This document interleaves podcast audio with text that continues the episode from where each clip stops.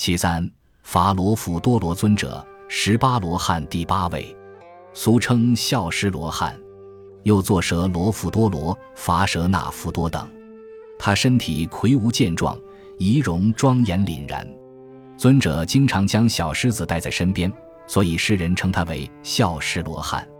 他率一千五百阿罗汉驻波次那州，护持佛法，教化众生。据说，由于他往生从不杀生，广积善缘，故此一生无病无痛，而且有五种不死的福利，故又称他为金刚子，深受人们的尊敬。